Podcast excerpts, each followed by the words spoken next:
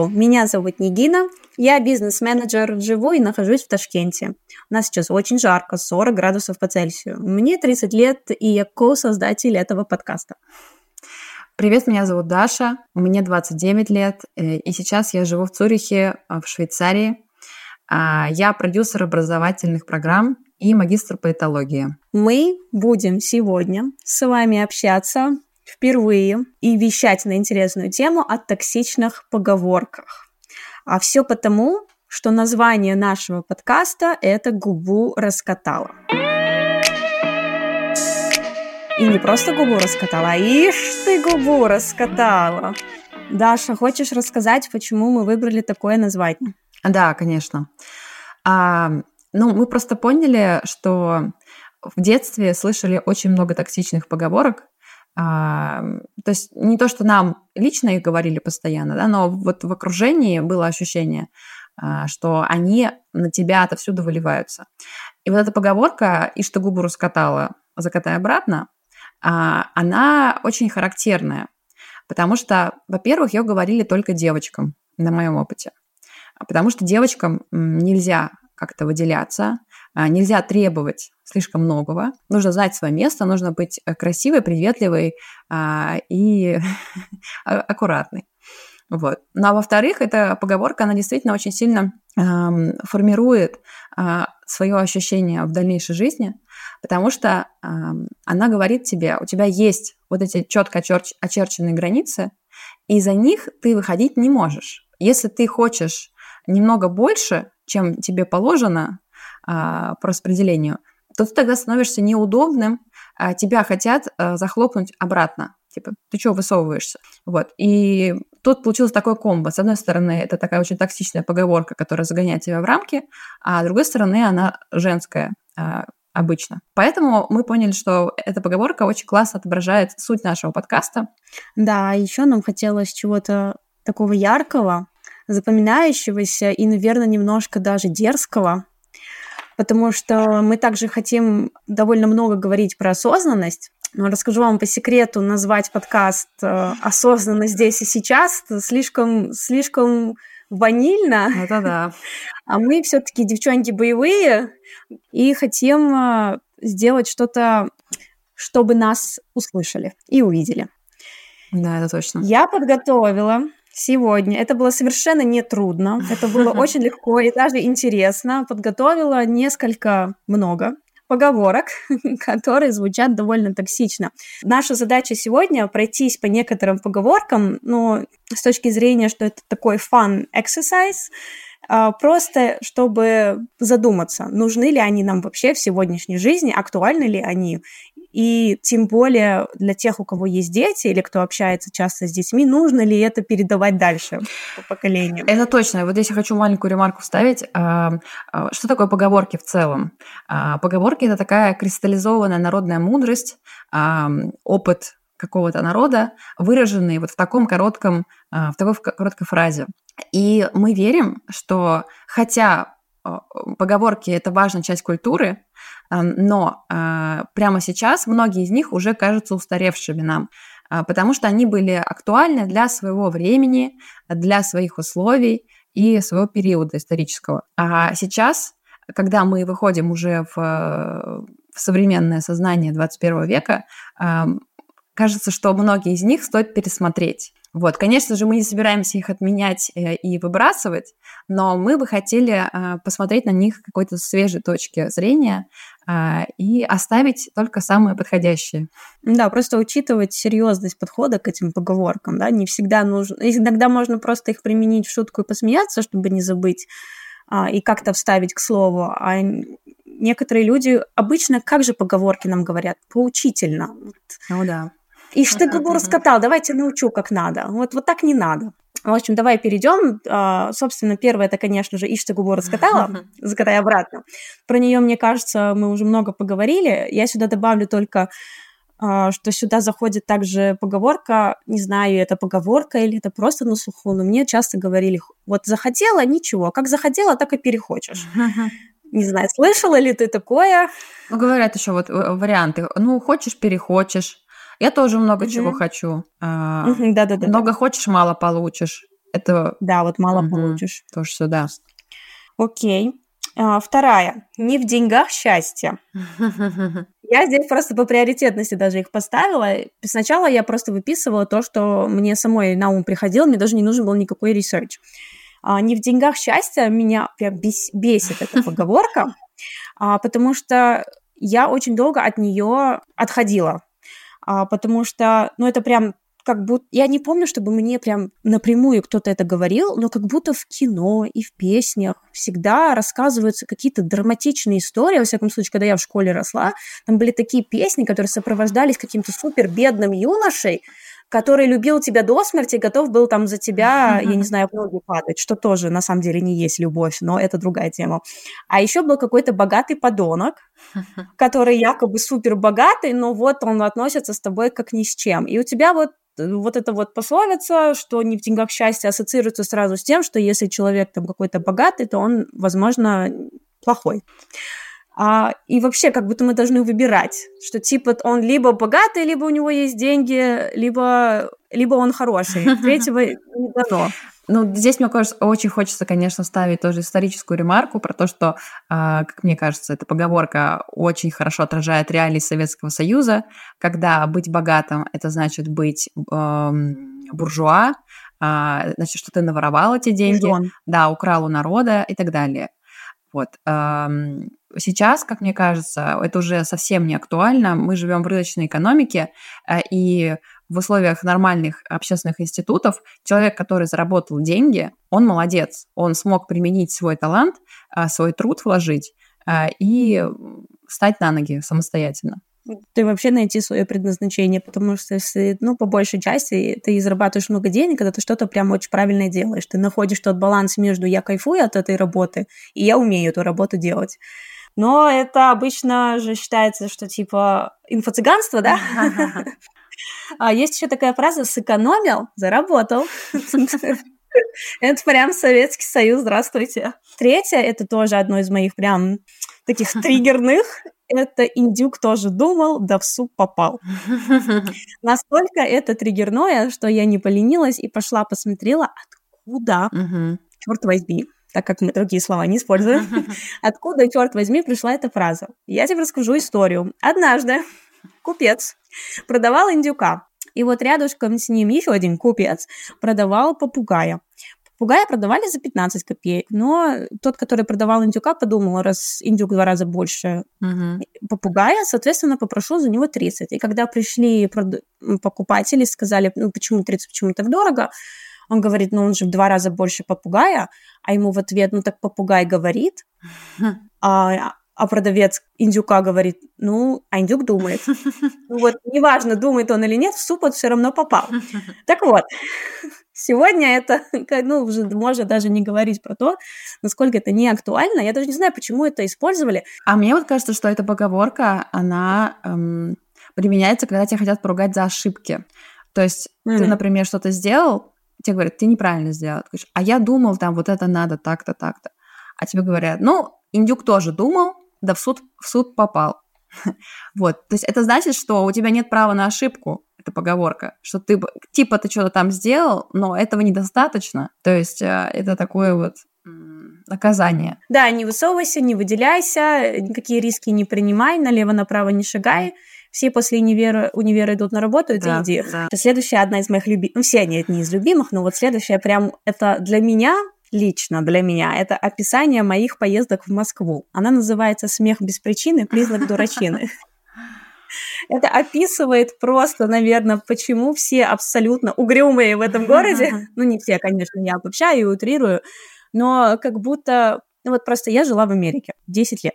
Для меня пройти мимо какого-то незнакомого человека, это значит улыбнуться этому человеку. Uh-huh. Вот просто попробуй сделать это в Москве. Uh-huh. ну, тебя типа не заметят, это вообще странно, это типа непонятно. А, и нужно лишний раз как будто... Это про сдержанность, наверное. Uh-huh. Ну, типа, чего ты радуешься без причины? И мне сразу, знаешь, кстати, uh-huh. сюда, сори, я сейчас закончу, приходит на ум вот эта вот самая знаменитая школьная фраза, ну ты нам расскажи, мы тоже посмеемся. Ой, ну это очень токсично, конечно. То, что учителя говорят, да. Ну, а вот про людей на улице и про то, что они не веселые, а, мне кажется, вот здесь я просто недавно услышала такую концепцию, что есть кокосовые культуры, есть персиковые культуры Прикольно. по странам. Расскажи. И вот а, условно Северная Европа и Россия тоже сюда входит, это культура кокосовая. А, как она выглядит? Когда ты человек со стороны и пытаешься познакомиться с местными людьми, например, в России, ты наталкиваешься сначала на твердую корочку кокоса, да, ну вот э, на эту очень твердую часть. Но если у тебя получится туда пробиться, то внутри очень сладко, вкусно и принимающе. В общем, люди готовы тебя поддержать, да, если ты уже пробился внутрь. А есть культуры условно южные, например, там испанская, итальянская, израильская. А, где люди очень открыты, и вот в общественном пространстве все улыбаются, все смеются, как-то очень все это весело происходит. И это вот такая вот мякоть персика. Но если ты пробиваешься внутрь и хочешь еще более э, тесного контакта, близкого с человеком, то он как-то начинает от тебя ускользать. И здесь появляется косточка uh-huh. персика, когда тебе говорят... Прикольная теория. Знаешь, все таки ты недостаточно свой, извини, но мы для тебя этого делать не будем. Вот. Ну да, это как small talk. Да, да, да, да. Что ты такой весь открытый, ты готов поговорить на практически там супер какие-то простые темы но с любым человеком. Mm-hmm. Ну, типа ехать в лифте или в лифте, кстати, как в правильно? Лифте. В лифте или в лифте? В лифте. В лифте. Ехать в лифте и держать тишину 15 этажей, это прям совсем неловко для меня до сих пор. И что-то сказать, поддержать хочется, а потом, когда ну, это типа еще вот из раздела в Америке, когда задаешь вопрос, как дела, это не значит, что нужно да, отвечать, как дела. Это точно. Ну и в Узбекистане то же самое, на самом деле. Когда тебе задают вопрос, как дела, я на автомате начинаю отвечать, как у меня дела. А, а, а, а тебе такие типа, вау, hold up, Да, да, да, типа такого на самом деле. Ну, слушай, у нас приветствие только занимает минут 15. Ни у кого нет времени рассказывать, как дела. Нужно спросить, как дела у твоих теть, да, дядь. Да. Не, ну, на самом деле, я даже не знаю, вот я бы не отнесла. Я, конечно, понимаю, что я сейчас отхожу от темы, но мне просто так понравилась теория кокосика и персичка. Mm-hmm. Не знаю даже, куда мы подходим, мы, в смысле, Узбекистан, mm-hmm. потому что, мне кажется, мы персики снаружи и внутри. Такие сладенькие. Ну, Узбекистан, да, это отдельная, на самом деле, страна, э, очень открытая и очень хорошие люди. Так что, возможно, сделать исключение. Будем персиками, замечательно. Хорошо. Кстати, следующая поговорка очень в тему. Она называется «Смеешься сейчас, потом плакать будешь». Поэтому вы, друзья мои, не хохотите там так сильно. Я эту фразу очень хорошо помню. Я помню это на своей сестренке. У нас с ней 7 лет разница, и вот когда она вот прям перевозбуждалась и начинала сильно смеяться, uh-huh. всегда говорили, если ты так сильно смеешься, потом точно будешь плакать. И в принципе это логично, it makes sense. Именно когда ребенок сильно возбуждается, uh-huh. он потом просто не контролирует эмоции, и это в целом не важно, плачет он или смеется, это просто вот такой вот переизбыток идет. Но как будто бы потом эта фраза стала ассоциироваться с тем, что если все идет хорошо, то сейчас точно что-то пойдет не так. Ну что ты думаешь по поводу этого? Ты вообще встречала где-нибудь? А, да, я встречала. Но, например, у меня есть подруга кыргызка, и она рассказывала, что вот ей мама э, с бабушкой такую фразу говорили в детстве. А, но мне кажется, э, эта фраза, она немножко еще э, про то, что в жизни есть баланс э, между удовольствием и болью. И если ты э, в какой-то момент получил слишком много удовольствия, то потом тебе прилетит боль, которая положена вот к этому равновесию. Вот. И мне кажется, вот такие вот древние культуры, традиционные, они эм, про этот баланс очень много думают. И, например, кыргызы, они свои эмоции практически не показывают для того, чтобы как раз это равновесие не нарушать. Вот. Ну а еще есть буддийское э, представление о том, что э, человеку стоит избегать слишком больших удовольствий и слишком больших несчастий. Вернее, чтобы избегать слишком больших несчастий. То есть этот баланс, он в традиционной культуре очень важное место занимает, как будто.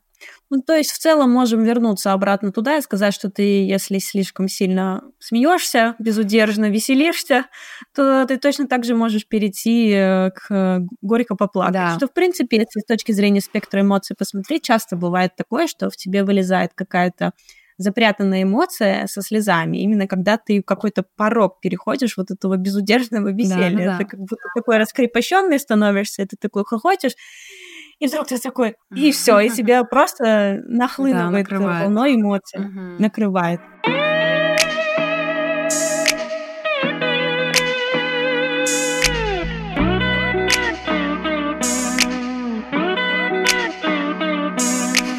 Хорошо. Есть у меня еще такая интересная поговорка, про которую я прочитала. Работа не волк, в лес не убежит. Оказалось, что это не полноценная поговорка, и там есть еще концовка. Звучит она так. Работа не волк, в лес не убежит, потому что ее окаянную делать и надо. Но мы народ простой. Работа не волк, в лес не убежит. Точка. Пошли отдыхать. Да, это интересно, как изменилась, э, из, из, изменилась коннотация поговорки. Вот еще есть такая интересная, слезами горю не поможешь. Uh-huh. А, ты сейчас говорил, я немножко перепрыгнула, но просто ты сейчас говорила про то, что кыргызы не показывают свои эмоции, я про это не знала, я не очень знакома с этим народом, у меня на самом деле в близком окружении нет знакомых, uh-huh. а, не смогу сделать свое заключение, но слезами горю не поможешь у меня ассоциируется э, в двух ключах. Сегодня я понимаю адекватность этой фразы, потому что это как будто что-то с тобой происходит, ты начинаешь паниковать. И вот паника здесь uh-huh. не ключ к решению проблемы, нужно эту панику успокоить и рационально подумать. В принципе, слезами горю не поможешь, тоже подходит э, под эту систему фразы, где ты можешь, конечно, поплакать, но что если ты хочешь что-то решить, давай вот рационально к этому подойдем и подумаем. Но Раньше как будто у меня эта фраза ассоциировалась с тем, что вообще не надо плакать. Mm-hmm. На людях не надо плакать. У меня еще э, недавно был такой инцидент, я когда эту фразу прописывала, я вспомнила. Я, короче, отвела свою кошечку ветеринарку, угу. И стою, жду в очереди. И там ребенок, ну, наверное, лет 10, привезла тоже свою кошечку, она там заболела, что-то с ней произошло, и врачи сказали, что кошечку нужно оставить до завтрашнего дня. И ребенок начала плакать, угу. потому что она говорит, а что она теперь одна там будет? Можно я с ней посижу или можно... Ну, в общем, это было эмоционально. Видимо, она еще была перепугана, держала в себе, и когда ей все-таки рассказали, что с котенком все нормально, вот какое-то решение, она просто, видимо, выпустила, угу. потому что там не были просто слезы, там было прям вот такое взахлеб, угу. как будто вот накопились эмоции. Так ее начали ругать. Mm. Она была там с бабушкой и с мамой. И мама и бабушка говорят, да ты что плачешь? Ну-ка перестань плакать. Ну-ка быстро перестань плакать. Зачем ты плачешь? Ну, то есть как будто эта фраза у меня тоже отголосками идет. Я, ну, нет каких-то прям конкретных там примеров или травм, mm-hmm. но как будто ассоциация, что плакать не надо. Ну-ка, ну-ка вытри слезы. Ну-ка нельзя плакать. И это тоже также идет, ну, здесь, конечно, психология, но это проявление своих эмоций. Да, это именно проявление своих эмоций. И ты просто ступоришь это, это, это дело и, и засовываешь их, и такой, все, держись, терпи. Терпи. Ну, терпи это вообще самый главный лозунг э, большинства поговорок. Терпи. Подожди, подожди. Да. Я же дошла, я же дойду до терпения и труда. Давай, да, давай, доходи. А я просто все хочу сказать вот про слезы. На самом деле слезы это очень классная а, саморегуляция организма. Когда мы плачем, у нас вырабатываются гормоны, которые нас, наоборот, начинают поддерживать. Э, то есть это совершенно естественный механизм, и грех им не пользоваться. То есть когда действительно э, тебе хочется поплакать, стоит плакать, вот, и не устраивать истерику, да, но именно выпустить вот эти вот эмоции, это очень полезно. И на самом деле это классный лайфхак э, для мужчин, потому что в нашей культуре мужчины вообще не могут плакать, как будто бы, да, им говорят, вы что, вы что, как бабы, да, сразу здесь много сексизма, конечно же, да, типа вы что, как девчонка плачете, вот, а именно потому, что они не плачут, мужчины во всех культурах, во всех странах живут сильно меньше женщин. В некоторых странах этот разрыв вообще достигает, там, в России, например, 12 лет. Даже сумасшедшие цифры. Но это именно из-за того, что э, мужчины свои эмоции не выпускают и считают, что они должны держаться а, просто до последнего, и ни, ни, чтобы никто не узнал, что на самом деле происходит внутри. Очень тяжело бывает родителям а, эмоции ребенка адекватно воспринимать, потому что они сами выросли вот в такой среде, где их затыкали, им говорили, ты что там, вот закрой рот и ешь, я последняя буква алфавита и так далее. То есть, что ты не имеешь права на свои эмоции. И сейчас они продолжают вот эту историю уже со своим ребенком. Да, я вот здесь дополню, что до, сего, до сегодняшнего дня не буду прям супер подробно рассказывать, но даже я вот сегодня хожу со своим ребенком, Амина, ей два с половиной года, в какой-то момент он начинает плакать в общественном месте, и мне мои же родственники говорят, давай выйдем, давай отойдем, ой, да, ей все, что она хочет, лишь бы она не плакала, она же мешает другим. Ну, вот э, из категории я все что угодно там сделаю, только не плачь, потому что ты мешаешь другим. Не потому что ее что-то сейчас тревожит, mm-hmm. и она же что, плачет просто так.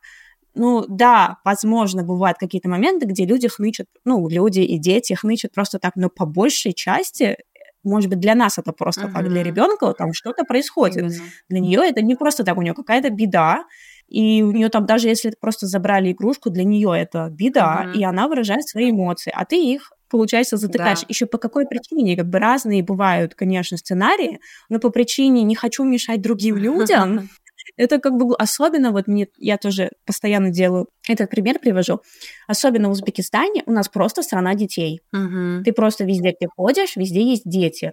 И в стране детей нужно лишний раз затыкать детей, чтобы они не мешали другим людям, это вообще как-то абсурдно звучит. Ты, кстати, сказала про еще такую фразу «я последняя буква в алфавите», угу. тоже очень я слышала от учителей, от, от родителей, от родственников. Ниякой. Вот это ниякой.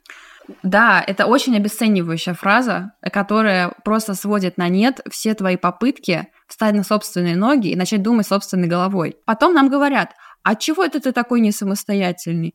А чего ты там до сих пор у родителей на шее сидишь? А что ты до сих пор там бизнес не открыл? А как это все сделать, если в детстве у тебя не было вот этого опыта присвоения себя себе и понимания, что ты хочешь вот это. На самом деле здесь еще есть отголоски, с которыми, ну вот я, например, столкнулась, я часто не верю тому, что я думаю. Вот у меня есть какое-то ощущение, и я как будто ищу, э, знаешь... Подтверждение со стороны. Да, да-да-да, вот у меня есть какое-то мнение, и мне нужно убедиться, что еще кто-то так думает, потому что, возможно, я думаю неправильно. Mm-hmm. Потом, еще потому что были такие фразы, что типа не придумывай. Ну, не придумывай, не было такого, не придумывай. и ты иногда, когда что-то говоришь, и тебя довольно убедительно убеждают, что да нет, ты это себе придумала, такого не было, ты очень убедительно в это веришь, потому что, ну, вот такая вот цепочка происходила с тобой. И даже вот будучи, работая с психологом, психолог часто задает вопрос, вопросы, а как ты на это смотришь? А что ты ощущаешь? А что ты думаешь? понятные какие-то эмоции, типа радость, гнев, uh-huh. ты можешь сказать, я злюсь, там, ну, типа, много ума не надо понять, что ты злишься, да, или что ты радуешься. А вот если как-то более детально описать, да, цепочку каких-то эмоций, uh-huh. у меня, например, был прям ступор. Мне даже давали перечень эмоциональных состояний, какие перечень эмоций, какие вообще эмоции существуют, блин, на этой планете, чтобы обращать внимание на то, что ты испытываешь. Ну, потому что на автомате ты их прям закапываешь. Да, да, да. С каждым годом все глубже и глубже. Потому что тебя так приучили тебя не учили в детстве, как и меня, и большинство наших современниц, разбираться и действительно чувствовать, а что ты хочешь сказать, а что ты чувствуешь в этот момент. Это неприлично. Я здесь, кстати, еще скажу, что это не только там родители и учителя, это на самом деле вот культура даже песен и кино. Mm-hmm. Мы на это обратили внимание с мужем недавно, когда переслушивали старые песни мы вот постоянно, как будто я только словами из песни могла описать свое состояние. Mm-hmm. А слова из песни были ну настолько пиздострадальческими, нет другого слова. То есть мы реально выросли в поколение песен, где все страдали по любви.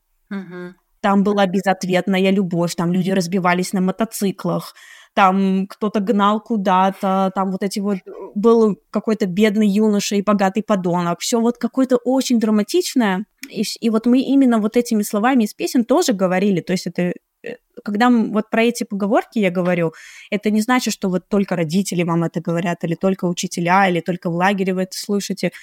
А, фильмы, которые мы смотрели, это частенько упоминалось, там песни, которые мы слушали. Я даже не знаю, в Одноклассниках мы там комментарии, которые писали друг другу. это все тоже в совокупности э, сказывалось. А у меня последняя поговорка, и она, наверное, самая опасная, на мой взгляд. Моя хата с краю, ничего не знаю. О, да. А я говорю, что она самая опасная, потому что у нас очень распространено, у нас, я имею в виду на странах пост-СНГ, домашнее насилие. Uh-huh. И моя хата с краю очень подходит в то, что не лезь в чужую семью, там будут крики, оры, но мы все равно туда вступаться не будем, мы не будем туда вмешиваться, там хозяин барин, а хозяин всегда там мужчина обычно, uh-huh. он что хочет, то и делает. И это вот вот эта поговорка, она действительно опасна. Я не знаю предысторию, откуда она пошла, но я уверена, что там были какие-то положительные причины, почему она была придумана. Но на сегодняшний день, как будто моя хата с краю, это проходить мимо человека и просто игнорировать беду. Да, я с тобой абсолютно согласна. Я уверена, что под девизом этой поговорки а, было немало совершено преступлений. Да, на самом деле, если выбирать вот все, о чем мы сегодня говорили, я тоже считаю, что это она прям вот та самая, которую нужно забыть и просто больше похоронить. Да, похоронить, не говори. Я еще хотела рассказать про парочку американских, просто чтобы какой-то провести грань. Mm-hmm. На самом деле довольно много поговорок сходятся. То есть не пытаемся здесь нисколько сказать, что вот только мы выросли на самых там токсичных поговорках. А, типа про синицу, лучше синицы в руках, чем журавль в небе, тоже есть такая «a bird in a hand is worth two in a bush». Смысл точно такой же, типа радуйся тому, что есть. Но есть еще очень интересные поговорки. Это «don't put all your eggs in one mm-hmm. basket», это «не держи все яйца в одной корзине», а, кстати, довольно знаменитая поговорка стала сейчас и на русском языке. Mm-hmm. Не кладите все яйца в одну корзину. Это значит, что правильно распределяйте свои ресурсы, в том числе деньги, mm-hmm. да, источники дохода тоже. Есть много своих uh, поговорок на узбекском языке mm-hmm. тоже. Я, к сожалению, на них не выросла, поэтому мне даже на самом деле вот нечего сюда добавить. Но, может быть, кто нас слушает, а я надеюсь, нас, так как мы вообще изначально хотим вещать на всю русскоговорящую аудиторию. публику, вне зависимости, да, аудиторию, вне зависимости, где вы живете, в Швейцарии, в Америке, в Европе, в России, в Узбекистане. Может быть, в вашей культуре есть еще какие-то схожие поговорки. Вы можете нам написать в Инстаграм. У нас есть Инстаграм, который называется да, да. «Гугу раскатала подкаст». Мы его тоже, э, ссылку на Инстаграм оставим в описании. Так, мы сейчас это записываем и очень надеемся, что через недели три это выйдет в эфир. Да, очень хочется. Наконец-то это выпустится. Наш... Да, мы очень, э, очень этого хотим. И дальше будем уже это делать на еженедельной основе. Сейчас нам нужно Сейчас нам остались совсем последние капельки. Мы прям очень этому рады. Спасибо всем, кто нас слушает. Мы пошли дальше. Да, мне кажется, это был очень классный первый эпизод. А, я надеюсь, мы не потеряем наш запал и обязательно продолжим а, быть с вами на связи. Так что раскатали все губы. Да. Пошли жить в этом прекрасном мире. Да. Всем пока. Bye-bye.